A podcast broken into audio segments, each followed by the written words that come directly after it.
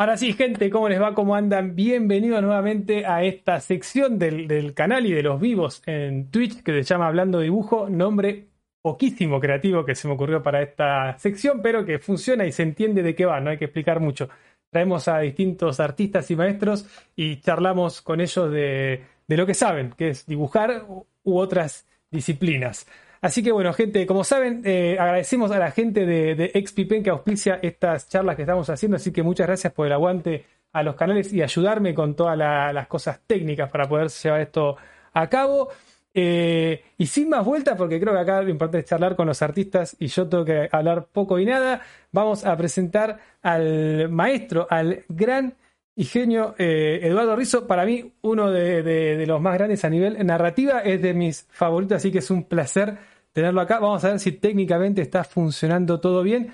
Y antes, me olvidé, eh, recuerden que esto está saliendo en vivo en Twitch, va a estar después subido en YouTube y también lo pueden escuchar en versión podcast, solamente audio, en sus plataformas de podcast preferidas. Me siento un locutor y un periodista nada más lejano de lo que yo soy. Vamos adelante con esta charla. ¿Cómo le va, señor Eduardo?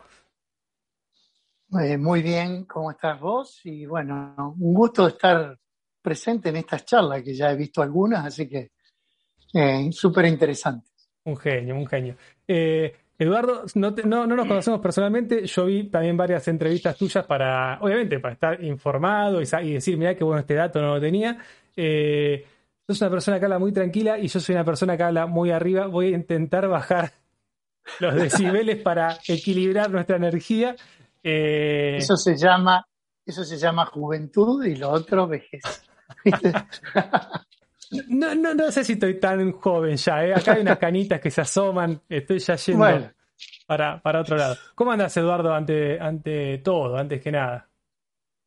Mira, debo decir que muy bien y súper afortunado porque en todo este, este año terrible que hemos pasado, que por suerte creo que se empieza a superar ya todo este tema de la pandemia. Es decir, estoy dentro de esos privilegiados que han continuado trabajando, haciendo lo que les gusta y bueno, y sin problemas económicos. Entonces, realmente me siento súper afortunado. Bueno, buenísimo, buenísimo. Sí, la verdad que lo que trabajamos en nuestras casas no nos tocó tanto a nivel económico, pero, pero a nivel psicológico un poquito así, aunque estamos acostumbrados a estar muchísimas horas concentrados en algo y no cambió tanto. Pero esos momentos de relax que solíamos tener se complicaban un poco. Sí, sí, no, yo, yo soy una persona que me gusta socializar, socializo bastante por, mm, por distintos ámbitos. Sí. Así que de alguna manera al principio te diría que me sentí un poquito encerrado. Claro. Pero bueno, no fue tampoco tan grave a mí, a mí siempre cuando me pongo eh, eh, como ejemplo, si se quiere decir, pucha, estoy sufriendo, padeciendo esto, me gusta ver alrededor. Y cuando alrededor veo que hay gente que la está pasando peor, digo, bueno, no estoy tan mal, así que deja de quejarte y hay que seguir adelante, como sea. Totalmente. Ese es mi leitmotiv, digamos. Sí, sí, sí, totalmente de acuerdo, totalmente de acuerdo. Eh, bueno, Eduardo, yo acá tengo unas preguntas, como te dije, eh, fuera del vivo. Obviamente la charla se puede ir para donde sea, no es que va a ser una entrevista. Me gusta aclararles a los entrevistados que no me conocen que yo soy dibujante, no entrevistador ni nada, pero me gusta conocer gente y tener esta excusa para conocer gente grosa como vos. Así que tenedme paciencia a nivel entrevista. Hice una preguntita. Eh, me, interesa, me interesa mucho el mundo Columba. Yo soy alumno de, toda la vida, ahora ya no tanto, de Alberto Saichan. No sé si lo conoces. Eh, no llegué a conocerlo, Alberto, pero sí su obra, por supuesto. Claro, no personalmente. Mi maestro, hoy en día ya amigo también, nos hemos juntado muy seguido a tomar cafeces. Y él trabajó también para Columba y siempre me contaba anécdotas de cosas que yo obviamente no viví, eh, no había nacido en una etapa incluso. Eh, y escuché en la entrevista algo que hablabas vos y que él me lo contaba mucho y quería que vos me cuentes tu opinión, que, es este tema, eh, para mí raro de Columba que tenía, de, de, no sé si copiar, de tomar la línea de, los artistas que estaban de moda en ese momento eh, para que arranquen los dibujantes nuevos. Vos arrancaste ahí en Columba y tuviste que hacer eso o arrancaste con tu estilo? ¿Cómo funcionó eso? No, no. Tuve que hacer eso. O sea, eh, Columba tenía ventajas y desventajas y una de las ventajas era, como gran editorial, necesitaba siempre mano de obra. Así que cuando veía eh, que alguien tenía condiciones, de alguna manera trataba de formarlo. ¿Cómo lo hacía? Enviándolo como asistente de dibujantes. Yo esa etapa la cumplimenté, eh, desde luego, sobre todo viniendo, eh, yendo a Buenos Aires desde el interior, es decir, desconocía totalmente cómo era el, el camino a hacer, a llegar, y por supuesto, todo lo que me decían trataba de cumplimentarlo. Así que cumplí todos esos pasos. Y después llegó el momento de que, bueno, se abrió una etapa de decir, bueno, vos estás en condiciones de publicar, pero no tenés estilo definido. Entonces no te daban la oportunidad de probarte. Te decía, mira, nosotros vendemos a estos, estos, estos artistas ya están consagrados, tenían cuatro o cinco. Sí. Sabemos que venden. Elegí uno y seguí la línea de ellos. Claro. Por supuesto.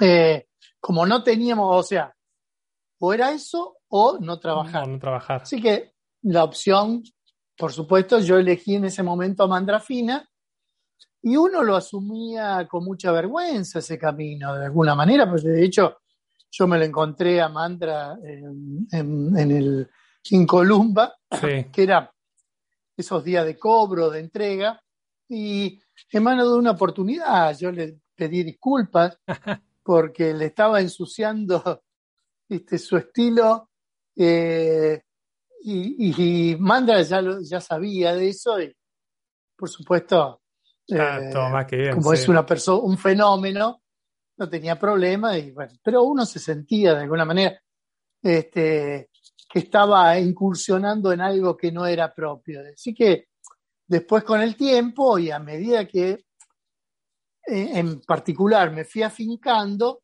bueno, traté de ir desprendiéndome de eso hacia otro, otros lados para buscar mi propia impronta, ¿no? Claro, claro, claro. ¿A, qué edad fue que, arrancaste con, esto de publicar vos en las historias con el estilo de Mandra? Y allí ya yo tenía 21, 22 años. Claro, pero era joven igual. Bueno, no sé, en esa época todos arrancaban jóvenes a dibujar. Yo arranqué muy sí, yo llegué a Buenos Aires con los 19, con 19 años. O sea, me tomó dos años llegar al, camino de publicar y, y, bueno, ya después, un año después, ya estaba mm, dejando el, el, el destino de Mandrafina, digamos, para iniciar algo propio, con muchas, mm, con muchas incertezas, ¿no? No, no, la tenía muy clara eh, hacia dónde ir. Me, sí sabía que me gustaba el blanco y negro, entonces veía artistas, veía cine, veía muchas cosas que, que me podían alimentar, digamos, o ayudar a, que, a concretar algo. Sí, es que claramente en, los mercados, según la época, obviamente, hay que adaptarse a lo que se pide. Hoy en día, que obviamente es distinto, eh, es como que está todo muy digital y si no haces color, por lo menos en los inicios, que estoy metiéndome yo en el mundo del cómic, eh, con editoriales más chicas, es hacer color y tener que decir que sí, a mí no me gusta hacer color. Eh, y es lo mismo, y espero en algún momento decir, no me pidan más color, por el amor de Dios, porque no quiero hacer color. Eh, no, es que todo lleva un, tiene una etapa de aprendizaje. Y entonces el problema es que a veces eh, el sistema no te da el, tiempo para ese aprendizaje. Lo tenés que hacer mientras vas armando toda tu, carrera, ¿no? Entonces eh, cuesta un poco más. Pero no está mal aprender un poquito de todo, no está mal. No, para mí está buenísimo y después uno con el tiempo se da cuenta y dice, esto me, me ayudó un montonazo en, en un montón de cosas. Eh, ¿cómo, fue el tema de, estudiar con, el maestro Breccia? que tengo entendido que fuiste un curso que te mandó ahí justamente Columba. Eh, ¿Cómo fue esa experiencia? ¿Qué tan mitológico? Más para la gente de mi edad que, no lo tuvimos a nivel contacto físico ni nada. Eh, yo lo escuché mil veces y es fue- como un dios prácticamente. Fue muy interesante, fue único, eh, porque además, bueno, en realidad era, Columba nos mandaba hacer, a los que ya estábamos eh, trabajando profesionalmente, pero que nos faltaba algo, y bueno, por supuesto, los editores de Columba lo sabían, nos mandaban a hacer ese curso, nos sugerían hacer el curso, por Claro. supuesto. Si vamos ahí, va a ver, porque los que daban los cursos eran todos maestros. Y de hecho, yo lo em- empezamos, la mayoría, con otros, eh, y el primer día ya nos dijeron, perdón, pero vos mm, ya sos profesional. Sí, estoy Ah, no, vos entonces pasá directamente co- a hablar con Dios. ¿Viste? Teníamos ah, teléfono directo. Ok, ok. Ah, entonces nos mandaron, claro, fue así y directamente pasamos a trabajar con el viejo, que, bueno, para todos era, mm, viste, Sí. eh, reverencial. Y fue una etapa fantástica de un grupo muy armonioso. Teníamos todos de lugares muy distintos, algunos, por supuesto, del palo de la historieta, pero otros venían de otros lados. Este, y, todo, y el viejo nos sacó a todo lo mejor de cada uno. Este, en verdad yo dibujé muy poco, eh, porque nos hacía hacer modelo en vivo, Ejercicios. ejercicios con páginas, pero yo la verdad que hacía muy poco, a mí me gustaba mucho charlar con él, porque que discutíamos bastante, ¿no? Eh, si- había todo, yo confrontaba bastante con él porque mm, el viejo en un punto decía que, bueno, a él la historieta ya no le interesaba más. Sí. Yo decía, eso es mentira, es falso, se lo decía en la cara. Porque digo, usted hace una historieta fantástica, sí, pero a mí, a mí ya me jode hacerlo. Y en verdad, hoy con el tiempo y a mi edad, casi lo empiezo, lo, lo comienzo a entender. Claro. Porque uno se agota de hacer siempre lo mismo. Yo me aburro de verme todo el tiempo haciendo lo mismo. Entonces, me encanta la historieta, me encanta la narración. No, no creo que me incline como lo hizo él, a hacer cosas como la pintura, Sí. porque no me llama. Me gustaría seguir incursionando, de hecho lo, lo sigo haciendo, incursionando en la historieta, pero tratando de verme diferente, porque es verdad, ¿eh? si yo digo me aburro de verme a mí mismo, termino aburriendo a los lectores también. Me Claro. parece, ¿no? Es Es, esa, es probable, claro, que se, idea. contagie, que se contagie la sensación. Entonces, bueno, uno trata de hacer cambios. Claro. Pero bueno, eh, hay que ver si también se logran, ¿no?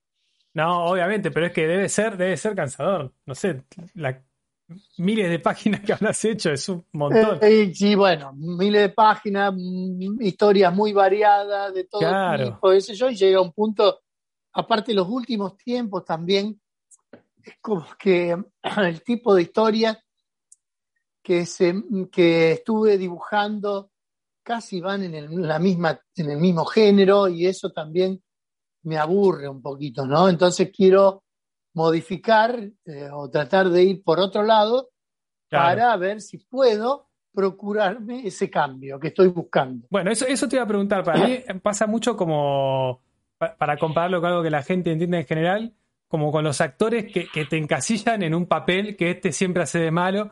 Con los dibujantes Es siento así. que suele pasar que te dicen, "No, vos tenés que hacer historias oscuras de ciudades con personajes complejos. Eh, claro, es que sí, para mí sería, es, es muy lindo, tanto con los actores como con los dibujantes, meterlos en otro lado y seguramente sea una locura lo que, lo que hagan. Eh, Exactamente es eso. Te, te quería preguntar con el tema de, de lo- de los mercados. Vos trabajaste mucho en el mercado europeo y en el mercado americano. Para la gente, eh, la gente que ve este canal, la mayoría, hay algunos profesionales, obviamente, hay otros que, como yo, que somos profesionales porque ganamos plata con el dibujo y vivimos de esto, pero no me considero un, un profesional del asunto y nos falta mucha trayectoria por delante y gente que quiere arrancar. Entonces, siempre me gusta cuando hay gente como vos con, con una vasta sabiduría y experiencia que nos cuente cómo es, qué diferencias hay entre cada mercado para que después cada uno elija probar una o no, cómo funcionan. Eh, ¿Qué Mira, diferencias positivas y negativas tiene cada una? Eh, mira, eh, no sé si yo hablaría de, en sí de los mercados, porque, por ejemplo, nunca tuve que dejar de hacer mi trabajo, es decir, nunca me influenció ningún editor como para decir, no, vos tenés que hacer un estilo así o asá para, para este mercado, porque este mercado... Yo siempre traté de amoldarme a ese mercado. Claro. No sé si se entiende. Es decir, el mercado americano a mí me daba la pauta de que yo no podía hacer un dibujo tan funny como el que hacía en el mercado francés, porque veía en su momento al mercado francés mucho más abierto que al mercado americano. Entonces yo me iba moldando de alguna manera como para introducirme sin problemas en ese mercado. Claro. Ahora, los seres humanos somos todos iguales en todas partes del mundo. Entonces después están los editores. Y los editores, cuando me dicen, no, porque acá los editores son... No, no, en todos los lugares tenés buenos y malos editores. Chantas y muy buenos editores. son así, y las compañías iguales. Entonces, por eso hay que ver de qué vamos a hablar en sí cuando hablamos de mercado, porque tenés puntos positivos y puntos negativos en todas partes. En todos lados, No hay un lugar que esté, nada, sí, sí, que tenga todos los puntos blancos y en otro todos los puntos negros. No, hay grises por todos lados. Entonces, lamentablemente, viste, eso no sé, o va en suerte, o no sé, porque a mí me ha tocado lidiar con gente muy piola, muy buena, eh, em, digo, eh, este, eh, empresarios piensan a futuro, que le ponen onda a esto, que vos decís, con este trabajo muy cómodo porque la entiende, con otros que son unos chantas terribles, que no solo no, no te van a pagar mal, te van a pagar mal y no, o después no te van a pagar más, sino que no cuidan su producto, a esos tipos no les interesa para nada eh, el cómics, ¿viste? hacen cualquiera. Y después tenés otros que están tratando de sobrevivir y vos te amoldás con ellos y decís, bueno, ok, es una buena persona, trato de ayudarlo, ok, hagamos el proyecto igual, vamos para adelante y después, si ganamos, ganamos, ganamos todo. Y, ¿viste? Eso lo tenés en todos lados. Claro. es así. Bien, bien. por suerte me tocaron, por eso me tocaron, por suerte me tocaron más positivos que negativos, porque si no estaría en la ruina, ¿no? Claro, claro, obviamente. Pero me gusta que es una respuesta más amplia y distinta, porque siempre en la charla es como, no, el mercado europeo tiene tal cosa, el americano tal. Es como que hay una respuesta más eh, normal de que el americano es más al palo, pero te pagan bien, y el francés tenés más tiempo, pero no te conviene, no. hacer menos cosas. Mira, el, mercado americano, el mercado americano, sin lugar a duda, tiene una empresa que yo siempre la rescato, que es DC Comics. Claro. Porque, o sea, los editores te van a cagar siempre. ¿Por qué? Porque no hay forma de que los podamos controlar. Cuando ellos te dicen, sacamos mil números, vos no sabes si sacaron mil números ah, o sacaron dos mil.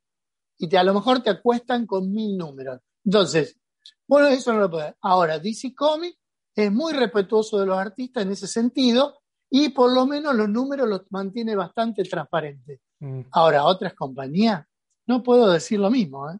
Y no quiero dar nombres, pero imagínate la competencia. Nos imaginamos, sí, sí. imagínate la competencia y preguntarle si no lo que trabajan para la competencia, cómo lo padecen. A ver, por ejemplo, que no te paguen royalty si publican en el exterior, ya me parece una chantada brutal. Obvio. Y eso lo hacen. Entonces, a ver, volvemos a lo mismo. El mercado americano es tan eh, bueno, como dicen, no. Depende, claro. Depende cuál, depende del editor, depende de la empresa, depende de la suerte. Y después depende también con quién traten. Porque si vos estás empezando, vas a recibir un trato muy diferente al, que, al que me van a dar a mí. Porque yo ya te construí un nombre y los tipos no se van a jugar a ensuciarme o maltratarme. Pero a vos te van a tratar de sacar, de exprimir como sea. Y sí. Entonces, bueno, a ver, el famoso derecho de piso sí, lo pagás en todas partes. Claro. En todas partes te lo hacen pagar. Claro, claro. Me gusta, me gusta el realismo de, tu respuesta, Eduardo. Sos un campeón. Eh, ¿cómo, fue que llegaste a todo esto, a todo el mundo de las editoriales extranjeras? Que también es algo que la gente que está arrancando es como, no sé cómo meterme. Obviamente hoy eh, hay muchas posibilidades y es algo distinto, pero creo que hay cosas que se mantienen, que la comodidad que tenemos la gente de hoy, que es internet y todo, eh, nos resta. Tema de viajar y mandarse a una entrevista y gastarse un pasaje. Hoy uno dice, ah, manda un mail. Eh, y creo que el otro te da algo que no todos tenemos. ¿Cómo, fue tu llegada al mundo, a, Francia o Estados Unidos, el que quieras contar? Mira, fue muy simple y yo creo que hoy por hoy, a pesar de todos los canales abiertos que hay, muchos más de lo que teníamos en aquel entonces, creo que se va a sostener por lo mismo es la calidad del trabajo que vos vas a mostrar. Si vos vas a mostrar un trabajo bueno, eso va a repercutir inmediatamente y va a correr, se va a ver en todos lados. Porque siempre va a haber gente que lo va a difundir. Se va a encargar de hacer un trabajo que vos a lo mejor no podés hacer.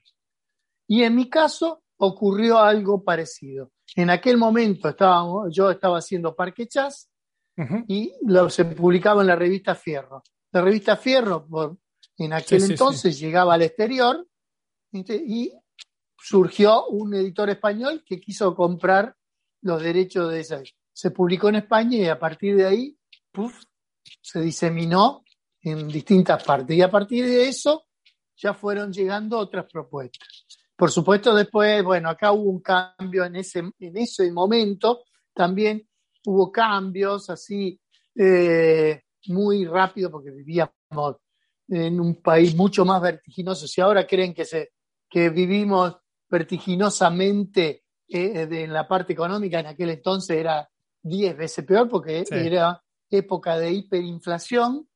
Entonces estábamos todo el tiempo viendo cómo, viste, ganamos un manguito más. Y bueno, y surgió la posibilidad de trabajar directamente desde aquí para el mercado europeo, básicamente el italiano.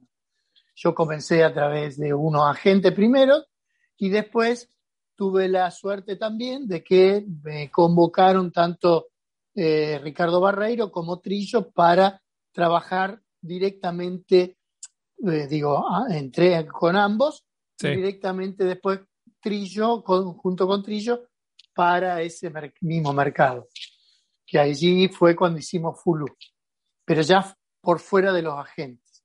Entonces, bueno, pero es decir, mi primer trabajo conocido fue Parque Chas. Bien, bien. ¿Qué, qué, opinión tenés, si, si, la, si la querés dar, con el tema agentes? ¿Por qué te pregunto? Porque en el de nuevo, haciendo las distancias de, época, eh, yo con la gente que hablo acá o con colegas, a veces se, quejan o se enojan de los porcentajes que se pueden cobrar en plataformas digitales que ofrecen eh, servicios de dibujo eh, y que obviamente cobran un porcentaje porque quieren ganar y tienen que mantener la plataforma. Y con los agentes es lo mismo, hay un porcentaje. ¿Qué opinión tenés? ¿Está bueno entrar con agentes? ¿Está bueno mandarse por cuenta propia? ¿Qué, qué, recomendás o qué opinas de es que, Es que lamentablemente mm, depende de cada uno, de cada posibilidad. Los agentes hacen un trabajo que a uno, uno no está capacitado para hacer. Si, si vamos a hablar meramente del caso de los dibujantes, por ejemplo, nosotros somos ratones de tablero. Nos gusta estar adentro y más de una vez hay que yo siempre le, le comento lo mismo a los jóvenes. Si muchachos, hay que salir a mostrarse al mundo. Hay que ir a golpearle la puerta a los editores, porque los editores no van a buscarte sino a vos. No te van a venir a, golpear la puerta. Y esto lo decía antes y hoy, a, pesar de que las redes te dan una posibilidad muy amplia, tampoco vas a creer que los editores están, mirando Instagram todo el tiempo. No, porque son miles Miles lo que hay que ver. Entonces, a los editores le van a llegar lo que a él le interesa porque pasan por filtro. Ese es el rol que cumplen los agentes, muchos de ellos, mm. hoy en día. Habla de los porcentajes, qué sé yo, ¿viste? Eso es relativo, no sé cuánto cobran. Yo en, su momento eh, lo tuve, a la gente me sirvió para introducirme. No tuve buena experiencia porque se quedaron con mis originales de aquella historia que mm. yo hice con ellos. No me la devolvieron nunca, pero bueno, ¿qué va a ser? Eh, son gajes del oficio. Cosas que pasan, Lo tomo como eso, cosas que pasan. Pero bueno, a mí me sirvió también en su momento. Si no, no tenía forma cómo llegar. Claro. Eh, yo creo que puede ser un paso mm, y después, una vez que uno se construye su nombre, bueno, ya es más fácil lógico que uno pueda dejarlo y, construir y hacer su propio camino. Claro, claro. Sí, sí, es que es así, no queda otra. Hay que. Es lo que hablabas antes. ¿eh? hay, que, hay, que, hay que empezar abajo, hay que. Eh, pero a ver, hoy por hoy, ustedes, sobre todo los jóvenes, que están en las redes sociales permanentemente, tenés, necesitas una persona, básicamente, que te maneje las redes sociales. Yo lo tengo, que por supuesto es mi hijo, que sí, sí, con quien hablé, con quien hablé primero que nada, sí. Bueno, Nicolás, y decir, porque si no, me tengo que dedicar casi medio día a eso. No tengo tiempo. Me tengo que dedicar a trabajar. Entonces, bueno, hay un rol que tiene que cumplir alguien. Mi hijo cobra por eso. Claro. Cobra por eso. No, no, no lo puedo tener haciendo un trabajo y no, no pague, que no, no esté pago. Bueno, ese es el rol intermediario. De una, especie de agente. Bueno, eso yo lo charlo siempre acá con, con, la gente que es más joven que yo incluso, que como te digo se queja capaz de estas cosas. Y es así, es o sos influencer, como se dice ahora, o sos dibujante. No puedes hacer las dos cosas porque... Exacto yo, yo, a veces obligado por, por cómo llegué acá lo hago y te quema la cabeza. No dormís nada, descuidás el dibujo, descuidás la página, te la sacás de encima y no tiene que ser así. Así que está, está bueno Eso, que Es otro rol. Es otro Totalmente. Hay, hay, que elegir. Si querés ser dibujante, sos dibujante. Si querés ser. Exactamente. Eh, y, influencer. Y es como, y es como si cuando vos sos dibujante decís, bueno, ¿qué querés hacer? Que es lo que me planteé yo. A mí me gusta narrar historietas. Eso es lo que más me gusta. Cuando me dicen, me haces una tapa, una, una ilustración de tapa, para mí es un dolor de cabeza. La puedo hacer, pero sí. Eh, una ilustración de tapa no es lo mismo que una ilustración que uno hace para un, un fanático. No es lo mismo, porque el fanático te da toda la libertad, pero el libro tiene que venderse con tu tapa. Entonces, si vos no llegás con, con ese diseño de tapa al lector, estás fracasando de alguna manera. Y hay muy buenos ilustradores y la mayoría de ellos no son buenos narradores de historietas. Entonces, que cada uno haga su camino. a mí me gusta dibujar historietas. Eh, yo elegí ese camino, trato de hacerlo lo mejor posible y bueno, y se dejo a los otros que se hagan otras cosas. Es lo que te decía antes, yo, yo, hago color a veces. Eh, es más, ahora tengo, como vos tenés a tu hijo, yo tengo a mi novia que me hace los flats, los colores eh, plenos, porque no me gusta colorear. como que lo hago Y, y, es una decisión que también estoy como en ese paso de decir, no coloreo más, porque sé que estoy cometiendo una especie de error que capaz me arrepentir haciendo algo que no quiero hacer. Y es como yo hago tinta digitales y hago esto. Y tradicional eh, si hay que hacerlo, hago, pero obviamente por, mi generación y porque me gusta y me siento cómodo en lo digital, eh, tampoco hago. Y hay que meterse uno ahí en lo que uno quiere y, mantenerlo. Y obviamente capaz llegan menos posibilidades, pero te estás perfeccionando en lo que, en lo que te gusta y no haciendo un poco de todo en general. Exacto. Tengo entendido que el género así superheroico, por entrevistas que también te, he escuchado, no es el que, el que más te gusta. ¿Cuál es el género eh, a nivel dibujo Tres preguntas en una. ¿Cuál es el género en el que más cómodo te sentís? ¿Cuál es, eh, como dibujante, ¿no? ¿Cuál es el que te gustaría experimentar como dibujante? ¿Y cuál es el que te gusta como lector de cómic? Vamos uno por uno para no complicar. Como dibujante, ¿cuál es el género que más cómodo te sentís? No, yo no. En realidad, te diría que eh, te puedo decir en cuál me, siento más incómodo. Me gusta. ¿eh? Que es eh, que es eh, la ciencia ficción. Porque la ciencia ficción es como que vos la tenés que hacer muy creíble para quien lo, está viendo. Por eso yo considero Hay tipos que son grandes maestros de eso, como por ejemplo Juan Jiménez y otros, muchos, pero yo no, yo no me siento eh, parte de eso porque eh, creo que tenés que estudiarlo muy bien para llegar a, a hacer una muy buena ciencia ficción. Ahora sí me siento capacitado para hacer del resto todo cualquier género.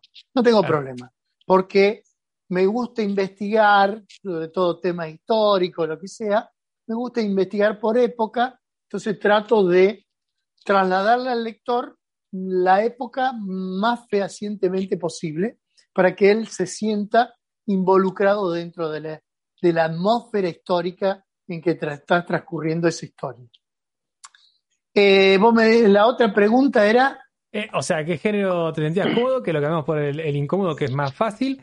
Eh, ¿qué, género te gusta más para leer como lector de cómic? No sé si sos lector de cómic, hay mucha gente que no, no consume. bueno, ahora, ahora no estoy leyendo tanto, estoy leyendo más libros, novelas, básicamente. Y, y si me tengo que regir por eso, me gustan las novelas históricas. Pero si, si me llega a la mano una, una yo, yo creo en las buenas historias. Para mí, el, el, argumento, un argumento sólido, hace que vos puedas plantear esa historia en cualquier época, cualquier época, porque viste que se han dado, por ejemplo, el nombre de la rosa es una historia de detective en el medioevo. Que le da un toque especial por meterlo en ese. Pero está, es una, historia detectivesca. Sí, sí, sí. Entonces vos decís, chao, esa este, está, buenísima, porque viste, va planteando otras cositas. Pero bueno, es eso, nada más. Claro, claro. Bueno, y la otra que. Y la otra, ¿qué, género, te, gustaría, relacionándolo con la otra pregunta que, me decías, que, hablamos de que capaz te encasillas en un género? ¿Qué género te gustaría que estés haciendo o que no hayas hecho nunca decís, me encantaría hacer No, mira, no. Igual hiciste de todo, no sé cuál te falta, pero. No, bueno, no hice mucho Western, por ejemplo, y, es algo que me gustaría incursionar y de hecho esto es como una novedad. La idea es próximo proyecto incursionar en, en una, quizás una novela gráfica de Walt. Qué lindo, qué lindo. ¿Con, eh, escrito o pensado por vos o con alguna ayuda de guionista? No, con Azarelo, con Azarelo. Ah, ok, ok. Pues. Eh, bien, y el tema de, los superhéroes, eh, hiciste Batman y Logan, no sé si hiciste, hiciste otras cosas más. Sí. No, no, no, hice alguna cosita de, de Kingpin, donde aparecía, eh, era una historia de Spider-Man, pero era sobre Kingpin. Yo siempre digo que no es que no me gustan los superhéroes, no, como no los leí, de chico no los entiendo. Y para mí, cada superhéroe es un desafío. Entonces, cada vez que me, me, me ofrecen o me ofrecían hacer un superhéroe, para mí era sentarme y decir, yo tengo que estudiarlo porque no, no sé cómo son, cómo, cómo funcionan. Digo, a ver, puedo saber Batman, bueno, ¿cómo vuela? ¿Qué tiene? ¿Cómo salta? Eh, pero después está eh, Bruce, Wayne. ¿Cómo se mueve el tipo? ¿En qué círculo se mueve? No es tan simple de decir, ah, por lo menos para mí, Sí, no, bueno, dámelo, que yo lo dibujo total, sale, sale como sale. Bueno, no, no es, no me lo, cuando me lo tomo es de manera profesional y seriamente, entonces yo mm, trato de dejarlo mejor en eso, de que las historias se vean creíble al menos. ¿Y, cómo llegó la, la, chance esta de, de Batman? De, dibujar para Batman. Para mí es, algo que está, que está la, y Broken City, no sé cuál es la primera que hiciste. Ah, la primera fue, bueno, no, hicimos, incursionamos primero en una de blanco y negro, una historia cortita, sí. Eh, que eso lo había, era un, un, editor que estaba haciendo historias cortas de, de Batman. Y después eh, surgió Broken City porque en realidad eh, venía de la mano de un éxito que habían hecho Jeff Loeb y, Jim Lee, que era, creo que fue Hash. Hash, sí. Eh, y, y Batman no, hasta antes de eso no vendía bien. Hacen Hash y empiezan a subir las ventas. Y entonces los editores de, de, DC dijeron, sí, mm, a ver, se termina Hash. ¿Qué equipo armado tenemos como para que sigan con alguna historia de Batman y que puedan sostener la venta? Se lo propusieron evidentemente a Zarello, a Zarello me lo dice, me lo, pero siempre venían, porque ya lo veníamos hablando, decir, bueno, en algún punto nos convendría ser algún tipo de superhéroe para atrapar a esos lectores a que lean 100 balas. Nosotros ya estábamos haciendo esa serie. Entonces decíamos, bueno, sería interesante poder atrapar muchos de esos lectores a que nos lean. Y así que el desafío surgió por ese lado. Claro. Nada más. para, los que están en el chat, eh, si no leyeron 100 balas, leanlo, es, tremendo, es excelente. Eh, es, como tu, obra, por lo menos conocida, es la, número uno.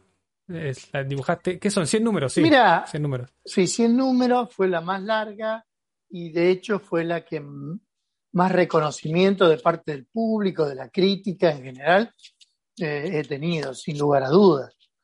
Eh, así que sí, la rescato todo el tiempo porque, digo, tengo obras hechas muy, muy grandes con, con trillo, por ejemplo, digo, de grande, de cantidad de páginas también, pero que no han tenido el reconocimiento que tuvo Cien Balas. Claro. Cien Balas era de eh, Vértigo. O sí, de... la línea Vértigo. Claro, claro. Bueno, recomiendo a quien no la conoce, por favor, que la, que la lean, que es, es tremendo.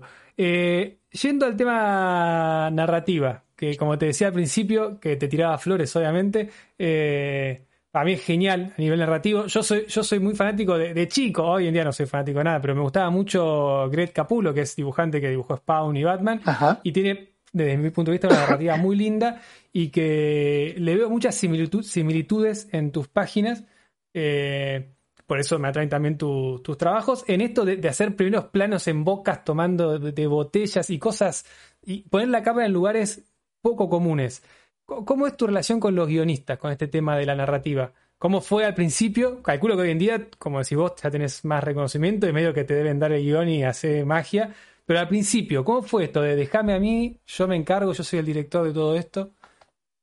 Eh, esto ya, si hay gente que nos está escuchando, y me conocen, lo he contado mil veces, eh, yo siempre tuve la osadía de tratar de, demostrarle al guionista que puede confiar mucho de lo que él quiere contar en, palabras eh, eh, y lo traslademos a la gráfica. Entonces fue, sí, bueno, yo, él me me, me sugiere que en un cuadro hay que mostrar A, y entonces yo voy más allá y le doy AB. Mm. Me dice acá hay AB, bueno, voy por ABC. Y si no veo ABC y me aburre la página que se está contando, porque y digo, esto me aburre a mí, por, como pienso todo el tiempo como lector, digo, esto el lector, de, hecho, lo va a terminar aburriendo mal, a ver cómo lo, lo puedo solucionar desde el punto de vista gráfico, invento una acción paralela. Lo he hecho sistemáticamente con Trillo, con Barreiro, con Azarelo. Y por supuesto con Azarelo, él ahora sabe que tiene que descansar en escribir los diálogos, que lo hace muy bien, lo más jugoso, que eh, exprimir, eh, lo, exprime muy bien los diálogos y, trata de dejarme toda esa parte narrativa a mí. Me marca, por supuesto, algunas cosas y lamentablemente a veces muy después, que digo, pucha, si, si hubiera tenido esto cuando eh, hicimos esta historia, hubiéramos yo hubiera cambiado un montón de cosas. Claro. Eh, porque además eh, con Azarelo trabajo, esto también todo el mundo lo conoce, nunca me manda el guion completo, me va mandando el guion por parte, entonces a lo mejor en la página 22 aparece algo que hubiera, ah, hubiera sido interesante descubrirlo. No, no, te lo pone. Entonces, sí, ¿Por qué? ¿Por, pero ¿por, qué, esa forma de trabajar? ¿Es, ¿Es, un acuerdo entre ustedes o porque él va escribiendo a medida que va escribiendo? No, él, él empezó así, alguna vez se lo reproché, me dijo que iba a cambiar y no cambió nunca. Entonces, viste, esto es como un matrimonio. ¿Va, a seguir reprochando cosas? No, te amoldás y bueno, trabajemos así. Sale como sale. Tratamos de hacer cada uno lo mejor posible y amalgamándonos como podemos y bueno, eh, funciona. Claro. Y, para seguir con el tema narrativa, eh, ¿de, dónde sacaste o, de dónde te inspiraste, dónde sacás esas ideas? Digo, sos muy cinéfilo, te gusta el cine, las series, estudiaste planos, ¿se te ocurre porque sí? ¿De dónde crees que sale todo eso? Porque son planos raros a veces que sí, ¿cómo se le ocurrió esto a Eduardo? ¿De dónde lo sacó?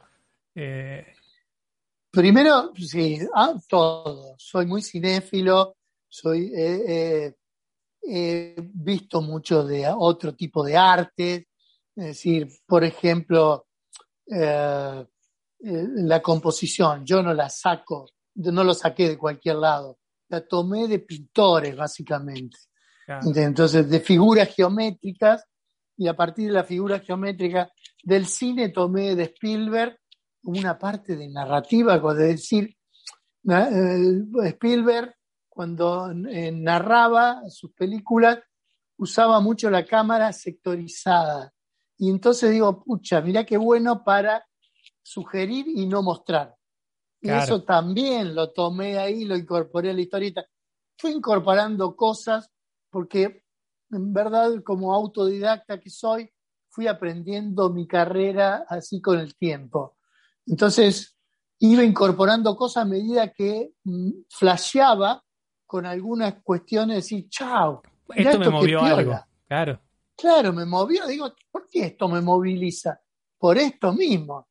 ¿Viste? Porque el tipo me está dando cosas o está dando cosas que otros no lo dan. Entonces, bueno, el, el hecho de, puede decir, vos me decís, pongo la cámara y, viste, como siempre, después de hacer miles de páginas, cuando decís, che, la, esto, de ir repitiéndote con la camarita siempre ahí, es como muy aburrido, entonces movamos la cámara a ver si la puedo poner allá, allá. Claro. Y hoy por hoy también a veces hasta me resulta, eh, mm, hasta me resulta eh, poco movilizador también y vuelvo a una cámara más quieta, ¿viste? Para no tampoco ser... Abusar, claro, de... sí, es tan abusivo de eso. Claro. Claro, claro. Es genial. Después te ha pasado un link de, un video de un youtuber que es un animal que hizo un especial de Spielberg, que justo todo lo que nombrabas lo decía él, que lo vi hace dos o tres días que lo sacó. Eh, y es genial. Todo eso que hace Spielberg de, que lo hacía más ah, que nada porque le faltaba guita de, presupuesto. Entonces, ¿cómo te muestro un tiburón? No te lo muestro, te lo hago entender. Exactamente, eh, eso es exactamente, es eso. es eso. Eh, con pocas cositas hay que dar mucho. Bueno. Eh, eso, es espectacular. yo, por ejemplo, ahora, ahora, por ejemplo, tengo que dibujar la, la, la Grand Central Station de Nueva York en 1930. No voy a dibujar toda la gran, viste, la tengo que sugerir, pero tengo que ubicarlo al lector que está en Grand Central Station. Nada más. Y listo. El lector solo, porque otra cosa que a mí me gusta pensar es que nuestros lectores son inteligentes y que saben que tienen que involucrarse en la historieta. Saben que se tienen que involucrar como, no solo como lector, sino como el personaje también. Involucrarse con los personajes. Entonces, hay que darle cosas sugeridas para que él vaya también descubriendo cosas y no darle todo. Yo siempre hago el mismo ejemplo. Una carga de caballería. A mí, ¿qué me conmueve más? Que tenga toda, no sé, 100 caballos con sus jinetes viniendo a la carga, o me conmueve más un primerísimo primer plano de una bota que se vea con, eh, con parte del caballo, un segundo plano y un tercer plano allá atrás medio difuminado con, con, algunos más. Me conmueve más esto último, porque me dan más la, la, la sensación de carga. Y no todo ese panel como, por ejemplo, te puedo decir, hacía Kurosawa en sus películas, decir, un plano allá general con toda la caballería, que era bárbaro para medir un plano, pero decir, no podemos jugar todo el tiempo con eso. Porque Kurosawa mantenía o, perseguía ahí un fin, pero era para eso nada más.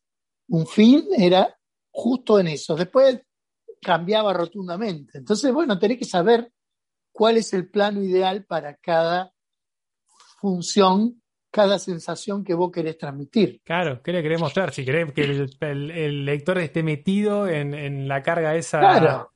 O que la vea, si lo ve a lo lejos, capaz es porque querés mostrar eso, pero. Claro.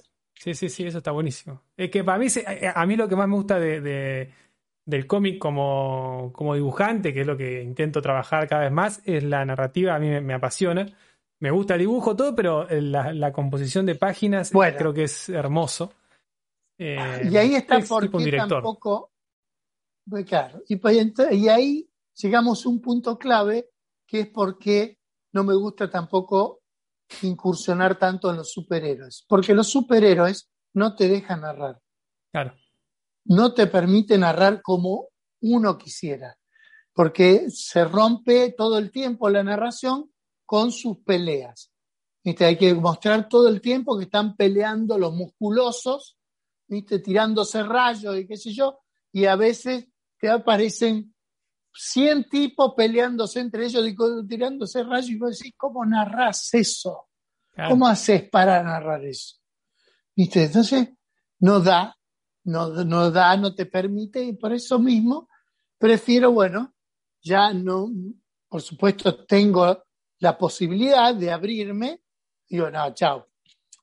Gracias, superhéroe, por permitirme ingresar a un mercado súper interesante como es el americano y, el, y una vidriera al mundo, pero déjame contar la historia que a nosotros nos gusta para poder sentirme todavía dichoso de hacer lo que, lo que uno hace, ¿no? Claro, claro. Bueno, Batman y Logan creo que son justo los personajes más eh, con, un más trasfondo humano y un poco más... Eh, que hay cierta narrativa según la historia, obviamente. Siempre que estén solos. si a Batman le metes 30 superhéroes, ya la cagás, ya es otra cosa. Claro, pero, pero cada personaje en sí tiene una historia en particular. El tema es que lo que vende es, no, ese, ese personaje peleándose con su archivillanos. y si están todos en la misma historia, mejor todavía. Y no sé si es buena o si terminan siendo una, una obra que queda en el tiempo, ¿viste? Porque son muy pocas las que quedan ahí como algo, decir, obra de culto que vos puedas rescatar. Y la mayoría son las que salen, la mayoría creo que las que, las que son más grosas o más de culto, como decís vos, son las que salen justamente de todo ese convenio de superhéroes y hacen algo más narrativo y más eh, oscuro en el caso de Batman y salen completamente de toda esa cosa de mil millones de peleas, efectos especiales para llevarlo al cine y es algo un poco más eh, profundo. Esas son las que quedan que uno puede nombrar. Después las otras sí son para vender eh, día a día. Eh, Exacto. totalmente de acuerdo, me, encanta. Yo pienso igual. A mí me, me gustan lo, me gusta Batman, pero me, gusta de Batman las historias separadas, no el Batman eh, que sigue. Siento que es un personaje que está yendo para. No sé, por ejemplo, ahora está, está, muy de moda John Murphy, que es un dibujante que, a mí me gusta mucho. Y hace su versión de Batman.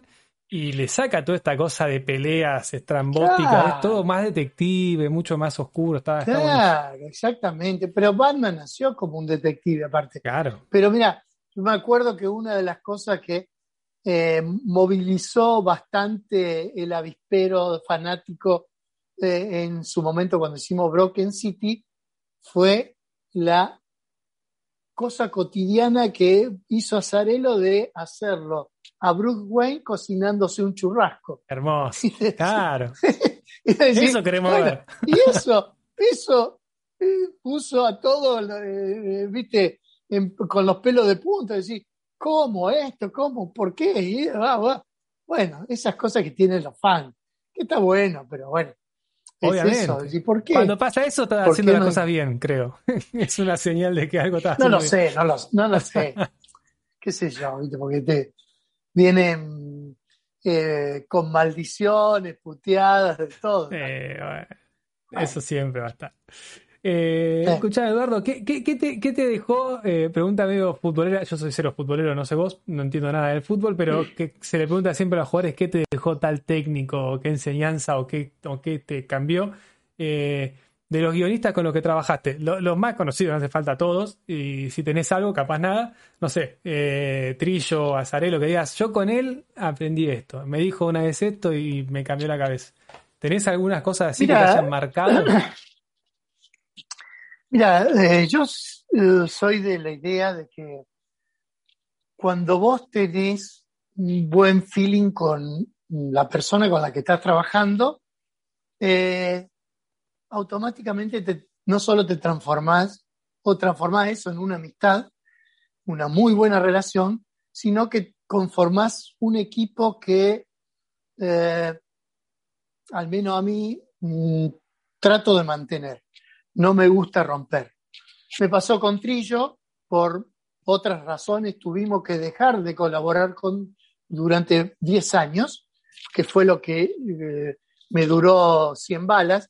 Cuando terminé de hacerlo, volvimos a colaborar juntos porque sí, mm, trabajábamos muy bien, muy resueltamente como equipo, y me pasó lo mismo con Azarelo. Yo con Azarelo eh, el día de hoy. Yo no sé hoy si él está haciendo otra cosa con otros, o sea, lo hizo, pero debe estar seguramente haciendo con otros, pues si no, no sé si puede vivir. Así que debe estar haciendo, porque aparte tiene otros eh, amigos y equipos armados. este, pero de mi parte, que ahora ya estamos finalizando Moonshine, eh, estamos pensando, como lo decía antes, un nuevo proyecto. ¿Por qué? Porque queremos seguir trabajando juntos, porque tenemos muy buen feeling. Y, no, y no lo he podido conformar con todos en sí. No resulta, y eso que con todos me llevo bien, me he llevado bien, pero hay alguna otra cosa ¿viste? que hace que uh, pueda sobrellevar eso a, conformar un buen equipo y con otros no. Por ejemplo, no me cuesta nada decirlo, Mar Millar. Mar me ocurrió algo muy especial. No lo conozco, o sea, lo conozco personalmente, pero lo vi hace, Tres palabras. te diría, 15 años atrás. Tuvimos muy poca posibilidad de charla, pero después con él surgió la posibilidad de charlar porque me convocan para hacer Hit Girl junto con Jeff Lemire, que fueron distintos, viste, eh, capítulos que se hicieron en distintas partes del mundo. Ah, como Jeff Lemire eh, canadiense, a mí me tocó dibujar Hitler en Canadá. Con Jeff Lemire trabajé fantásticamente. ¿Viste? No lo conozco personalmente, pero creo que podría colaborar con él. Pero después, Mark Miller, él insistía en que quería hacer algo conmigo y surgió la posibilidad, después me dice, mira, yo tengo este proyecto, tengo el proyecto para que ah, por fin podamos trabajar juntos. Bueno, ok, firmamos contrato hace dos años atrás, yo le dije, mira que yo tengo que, no puedo empezarlo hasta dentro de un tiempo y de hecho me fui a, se me fue pasando. Bueno, lo encaramos un año después. Cuando empiezo a hacerlo en lápices, se lo mando, por supuesto, ese proyecto, como es el mundo Miller, ya está eh, hecho junto con Netflix. O sea, todo lo que se hace sale en Netflix. Él en su momento lo ve y me dice, me encantó, qué sé yo. Después lo tiene que charlar con, lo habla con Netflix, no sé qué, pero a las dos semanas me, devuelve un, mail diciendo, mira, Eduardo, yo veo que acá vos te tomaste atribuciones eh, como dibujante y en vez de hacer lo que yo propuse, vos hiciste, sí, le digo, porque con todo respeto, ya, eh, vos me planteabas esto, yo les doy, pero si el director de la película soy yo. Claro. Vos me planteaste esto, pero esto así no se va a ver bien. No, yo te entiendo, pero mira, esto a mí me, no me... Le digo, vos sos el jefe, no tengo ningún problema y de hecho me, me, encanta que me lo digas y si vos querés hacerlo con otro proyecto, total libertad, porque para mí, y así lo hicimos, sin problema, se rompió el contrato, decir, vos hacer, encarar el proyecto con alguien que te siga a vos, claro, tú que esté dispuesto a seguir lo que vos decís, que era lo que hacía Lamour, Alan Moore hacía eso, sí, la estrella es Alan Moore y no el dibujante. claro. O sea, en este caso, la estrella es Mark Miller y los dibujantes lo tienen que seguir ahí. Entonces, el dibujo no importa, se va a vender, eh, la historia porque es Mark claro, Claro. Entonces, lamentablemente a mí esas cosas no me interesan porque lo padezco. Para mí, lo, es decir, yo lo voy a padecer y dije, me quiere que terminemos perfecto, me saco una espina clavada en donde vos te imagines que puede llegar a doler por un tiempo, porque eso me iba a demorar un año de trabajo. Claro, es un año de pasar la mala al pedo encima. Mark, quedamos, quedamos como estábamos hasta entonces, no hay ningún problema. Prefiero eso, a seguir colaborando mal. Entonces, cuando vos tenés armado un equipo bueno, no lo desarmás. No lo desarmás. Claro, claro. y mira, te evito, te evito que me preguntes con quién te gustaría trabajar, ¿viste? Que no es. A ver, a ver, a ver. No, no, no, porque no me interesa, sino con el que estoy trabajando. Claro. Sí, porque como vos conformás un buen equipo, no te pesa. No, no me interesa ya decir, ay, no, si pudiera tener a mi lado un nombre como Frank Miller haciéndome de, de guionista. No, no me conmueve no me conmueve ya. No, obviamente. Es que además, eh, eh, lo que hablábamos antes, con un, alguien que está empezando, le, capaz le conviene, tener que bajar la cabeza y hacer lo que dice Frank Miller y decís, con esto yo pego un salto. Pero que, te busquen a vos sabiendo, a ver, lo sé yo que, que, no soy editor, que, que, vos te gusta tener el control de las cosas, que no te busquen si él quiere tener el control. Es como sos medio. Claro. es así. Exactamente. Eh, escuchá, Eduardo, para las últimas preguntitas, ya te, voy liberando. Tema Crack Bam Boom. Eh, de, las convenciones que a mí más me gusta, yo soy de Buenos Aires, he ido las últimas dos, eh, antes se me complicaba. Eh, una experiencia hermosa para mí. El primer cómic que dibujé lo hice con Alquimia Comics, que los conocí ahí, llevé material, me subí un colectivito solo y fui con la carpeta y y los conocí a los chicos y laburé, así que me parece una, convención hermosa. ¿Cómo, ¿Cómo surgió esa idea que ya tiene 10 años, 10, 11 años va a cumplir? Eh, eh, sí, lamentablemente no pudimos hacer la número 11, se cumplieron los 10 años. Eh, bueno, por esto del COVID. No se pudo hacer la número 11, pero, pero la vamos a hacer. Pero vamos a seguir. por favor, te lo pido. no, desde luego. Pasa que, bueno, ahora no, Tenemos que acomodarnos. Con este, este año seguro no va a poder ser, o nuevamente, porque no van a estar dadas las condiciones por, por el tipo de evento que nosotros hacemos. Lamentablemente es muy, eh, eh, muy este, multitudinario, sí. multitudinario y no se puede mantener ¿viste? un orden como para decir, no, acá burbuja de 10, allá 20, imposible. Eh, así que sí, lo estamos pensando ya para el próximo año. Supongo que eh, para hacerlo eh, este, presencial. Y además porque en este momento también en Rosario cambió el secretario de Cultura, así que tenemos que mm. hablar nuevamente, pero el secretario de Cultura que yo conozco es un tipo eh, muy progresista, así que no va a haber ningún tipo de inconveniente, de seguro.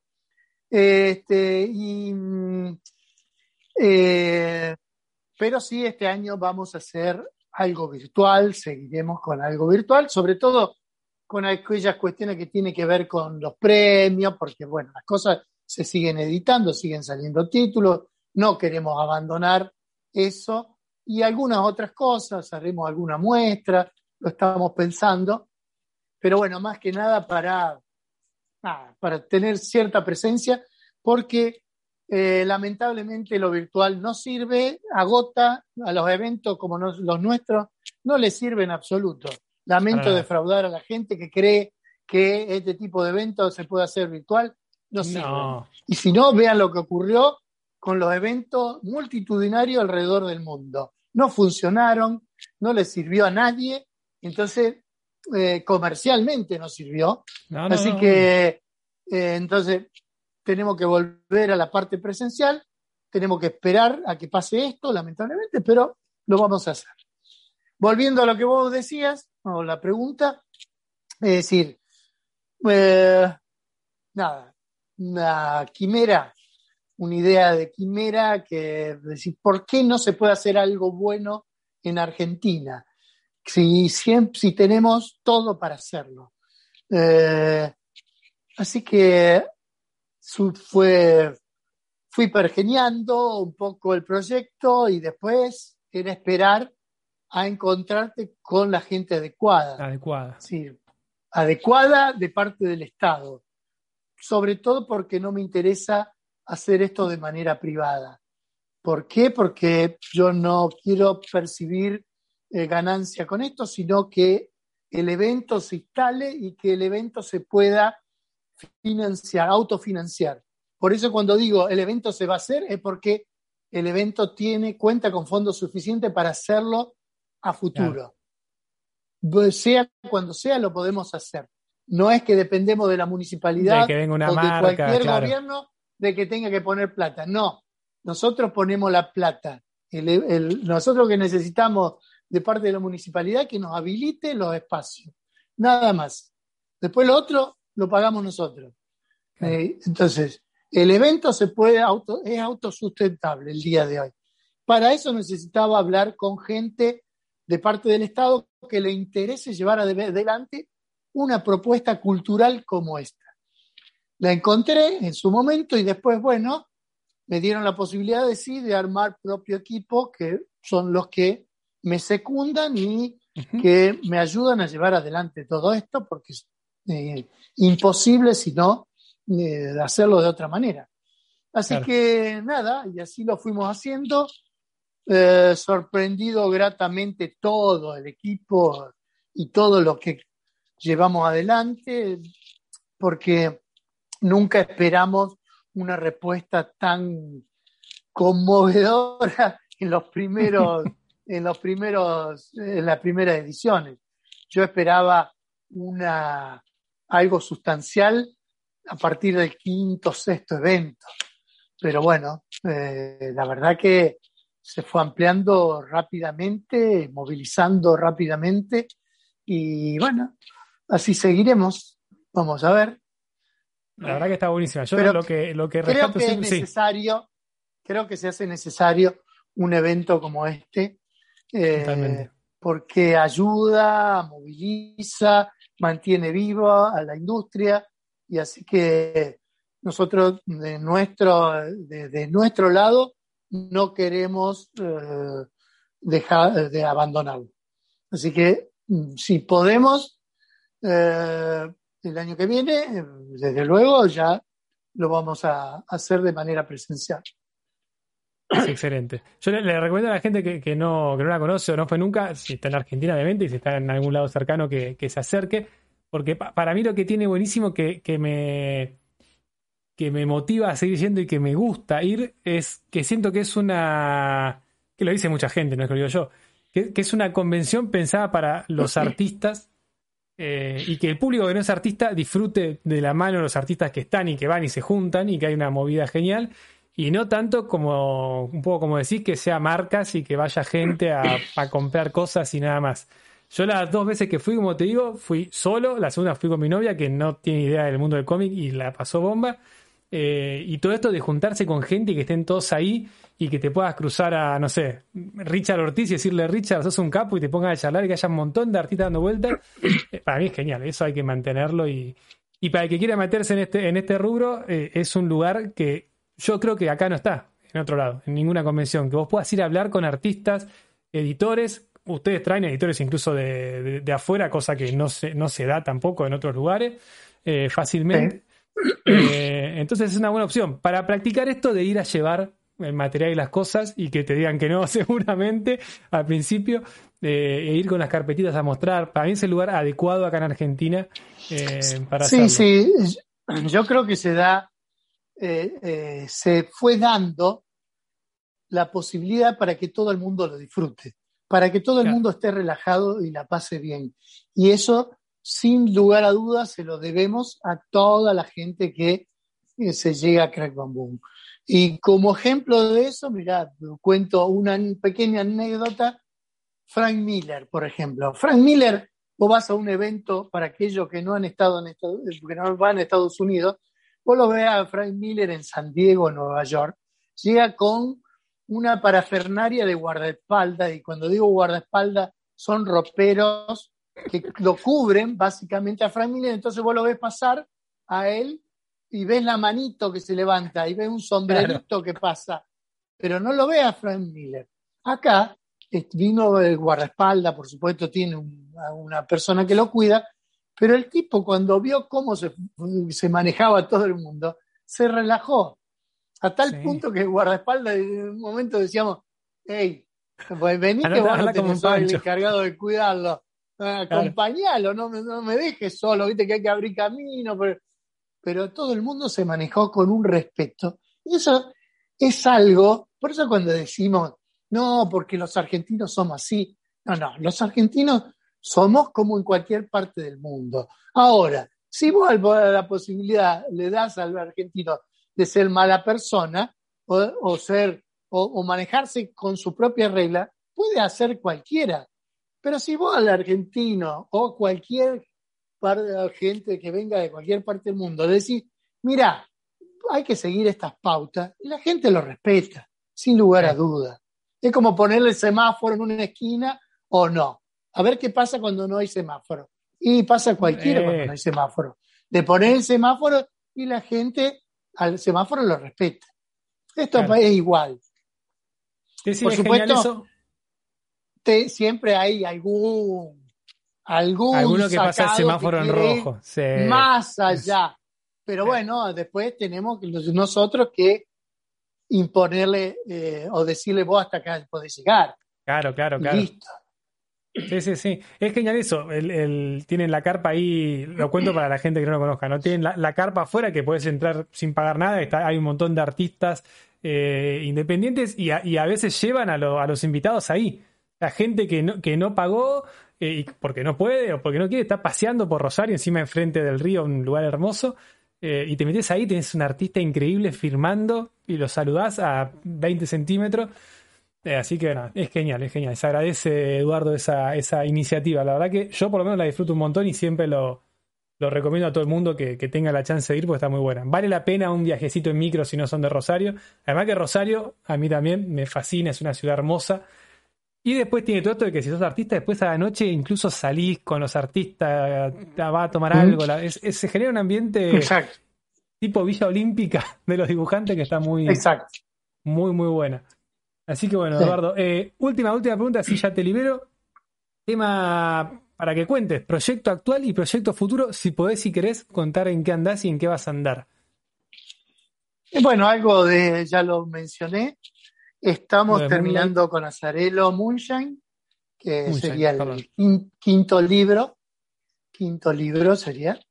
Eh, con él tenemos un proyecto eh, ya pensado para hacer una novela gráfica que vamos a ver cómo, de qué manera la sacamos.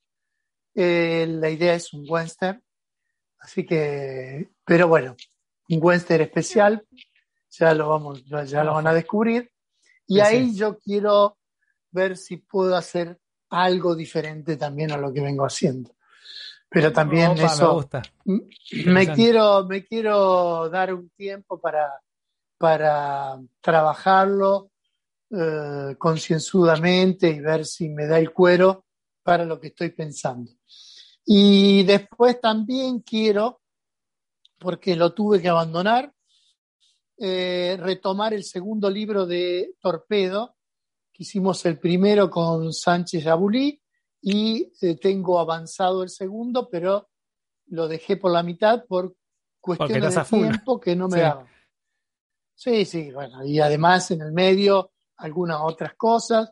Estoy haciendo eh, unas páginas de zorro, son 10 paginitas de zorro para un proyecto eh, nacional que está sacando Matías Timarchi también. Así que bueno, estamos ahí ah, eh, trabajando. Sí, sí. Sí. Y después tengo siempre ilustraciones que me piden, rechazo mucho, eh, pero bueno. Hay que saber decir que no, Eduardo. no, ya aprendí, por suerte, aprendí, aprendí a decir que no porque al principio no lo sabía decir y fueron muchos dolores de cabeza, eh. pero no solo porque uno se toma trabajo de más, sino porque termina eh, tomando proyectos que no son agradables de hacer. Y entonces decir, ¿viste? ¿Para qué tomé esto? ¿Para qué? si con lo otro estaba bien, ¿viste? Claro, claro. Porque te das, porque te das cuenta que eh, lo que podés ganar en, la parte financiera no termina siendo redituable o provechoso en, del lado artístico, ¿viste? Entonces, ¿viste? Hay una cuestión ahí también. sí, sí ¿viste? no sirve, termina siendo más dolor de cabeza que otra cosa. Se convierte en el trabajo que queremos evitar por lo que nos hicimos dibujantes. Lamentablemente, digo, uno lo aprende con el tiempo, pero bueno, y a todos nos pasa que en algún punto hemos tomado proyectos que no, no eran agradables y, a lo mejor nos perdimos otro, pero bueno, uno, el de los nos perdimos, usted nunca lo va a saber. Incomprobable, claro. Incomprobable, pero bueno. Eh, sí, sabes lo que agarraste, lo que tomaste, lo que estás haciendo pero a partir de, eh, de esto que hablamos antes, ¿no? De saber que vos, trabajando con tal, vas a hacer un buen proyecto. Más allá de si funciona o no comercialmente. Pero no te vas a aburrir, no te vas a arrepentir. Y con otros, sí. Claro. Es fundamental encontrar así una, buena dupla es clave. sí. Hay, que buscar eso. Hay que buscar eso. Bueno, Eduardo, te, agradezco, enormemente la, buena onda que te, escribí así, dije yo la tiro a ver si, si, se copa y te copaste al toque, así que increíble. Muchísimas gracias. Eh, por esto invito a todos, obviamente, que, que, se sumen a, ver, a leer, a consumir todo el material de, Eduardo Rizzo. Si no lo conocen, los envidio porque van a encontrar un mundo hermosísimo. Esa gente que te dice, no, yo no, no vi nada de esto envidia absoluta. Métanse a, buscar todo eso, de que lo conocen, nada, sigan eh, consumiendo y viendo. Vayan a la Crack Bam cuando, cuando está, que como artistas o gente que les guste el mundo artístico de cómic y cosas relacionadas, hay que apoyar estos eventos porque si no, después uno dice, uh, no está más. Y bueno, si no fuiste y no lo apoyaste, es difícil que sigan estando, así que métanle huevo ahí también, que es una fiesta además. Así que nada, eso, todas las flores pertinentes al final, pero más que merecidas. Gracias por, por tremenda obra, Eduardo, te lo quiero decir en la cara, que no mucha gente tiene el, placer de hacerlo, por tremendas páginas y tremendas cosas. Genial que sigas haciendo y nada, seguí tirándonos tanta arte por la cara como haces, que, está buenísimo, está excelente. Muchísimas gracias. no sé si quieres decir algo. No, ahora, sí, bueno, pues, como despedida, agradecerte a vos. Eh, esta convocatoria. La verdad que siempre es un placer. eh, estar por lo menos acercándonos y sobre todo este año que fue muy duro para nosotros, Totalmente. eh, el no poder eh, contactarnos con, nuestros con nuestros lectores, que a mí es siempre un cable a tierra eh, tenerlos ahí. Eh, me gusta mucho charlar con ellos, porque de alguna manera son los que nos muestran el camino de si estamos bien o no alineados, ¿no? Así que me, me, me encanta eh, poder estar de alguna manera, bueno, a- por lo menos por este medio. Así que espero que haya sido o que sea provechosa para ellos y Totalmente. sin lugar a dudas, bueno, eh, desde Rosario siempre quedamos con los brazos abiertos en la Crack Bamboo, los esperamos a todos. Eh, un abrazo grande y bueno, a seguir viviendo. Totalmente, gracias Edu, te, te libero y nada, sigo en contacto. Ya si te cruzo en la Crack Boom te, te saludaré, así ya nos conocemos cara a cara. Abrazo Gracias. enorme. Gracias a vos. Chao, chao. Chao, chao.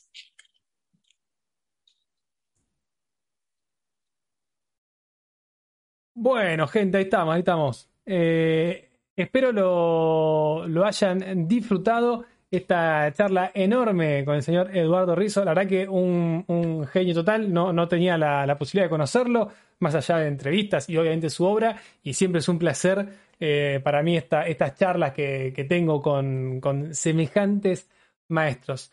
Insisto, espero hayan disfrutado y saquen buena data de esto. Agradecemos, obviamente, como siempre, a la gente de XPPen que hace el aguante con estas nuevas entrevistas, esta nueva temporada de Hablando de Dibujo, gente, y nos vemos en una próxima charla. Chao.